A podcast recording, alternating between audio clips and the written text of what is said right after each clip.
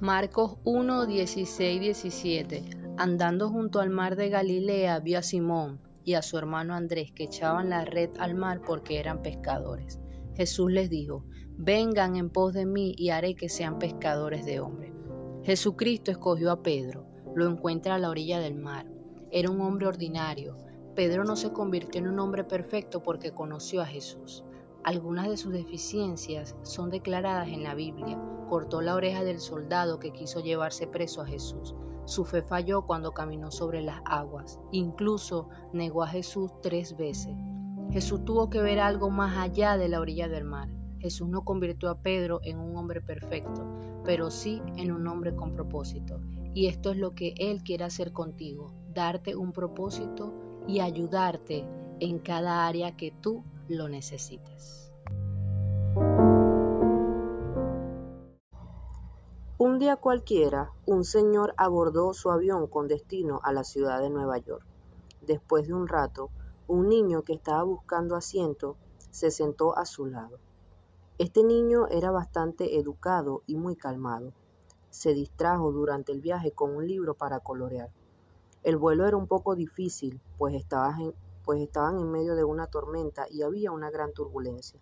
En ocasiones el avión se sacudía fuertemente y todos los pasajeros estaban inquietos. Sin embargo, el niño se mantenía totalmente calmado. ¿Por qué estaba tan calmado? ¿Qué lo mantenía así? Una señora nerviosa se acercó al niño y le preguntó, Niño, ¿no tienes miedo? Él con mucha calma le respondió, No, señora, no tengo miedo, porque mi padre es el piloto. En nuestras vidas vamos a encontrarnos con caminos difíciles, grandes tormentas y muchas turbulencias. Siempre encontraremos problemas y dificultades. Cuando estés en momentos así, siempre recuerda que nuestro Padre es el piloto. Dios siempre estará ahí para ti. Confía plenamente en Él. En cualquier momento que una tormenta llegue a tu vida, di con toda la confianza puesta en el Señor. Mi Padre es el piloto. Quizás hoy no te sientes de ánimo para celebrar o para festejar esta fecha tan importante en, nuestro calendario.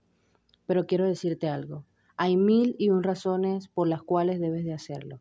Tienes salud, tienes vida y estás vivo. Y es un motivo por el cual debes agradecer y darle gracias a Dios porque Él te permite vivir este día.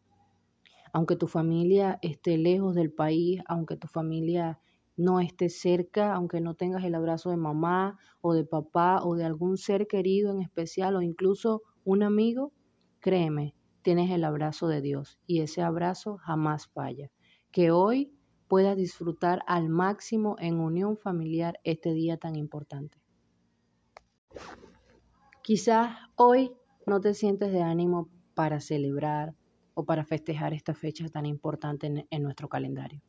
Pero quiero decirte algo, hay mil y un razones por las cuales debes de hacerlo.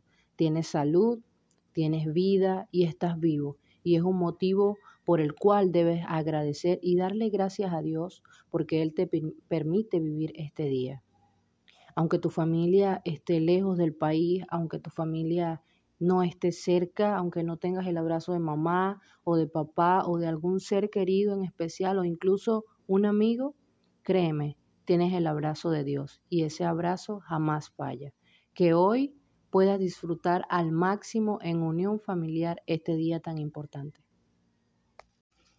Quizás hoy no te sientas de ánimo para celebrar o festejar esta fecha tan importante en nuestro calendario, pero quiero decirte algo. Hay mil y un razones por las cuales debes de hacerlo. Tienes salud, tienes vida y estás vivo. Y eso es un motivo por el cual debes agradecerle a Dios. Hoy Él te permite vivir un día más, un día más en el cual puedes disfrutar, puedes estar en familia, Quizás no tengas el abrazo de mamá o de papá o de algún ser querido en específico, incluso el de un amigo, pero tienes el abrazo de Dios. Disfruta el abrazo que Jesús quiere darte hoy. Disfruta todo el amor que Jesús tiene para ti reservado todos los días del mundo y que hoy puedas disfrutar con tu familia. Feliz Navidad y gracias por existir.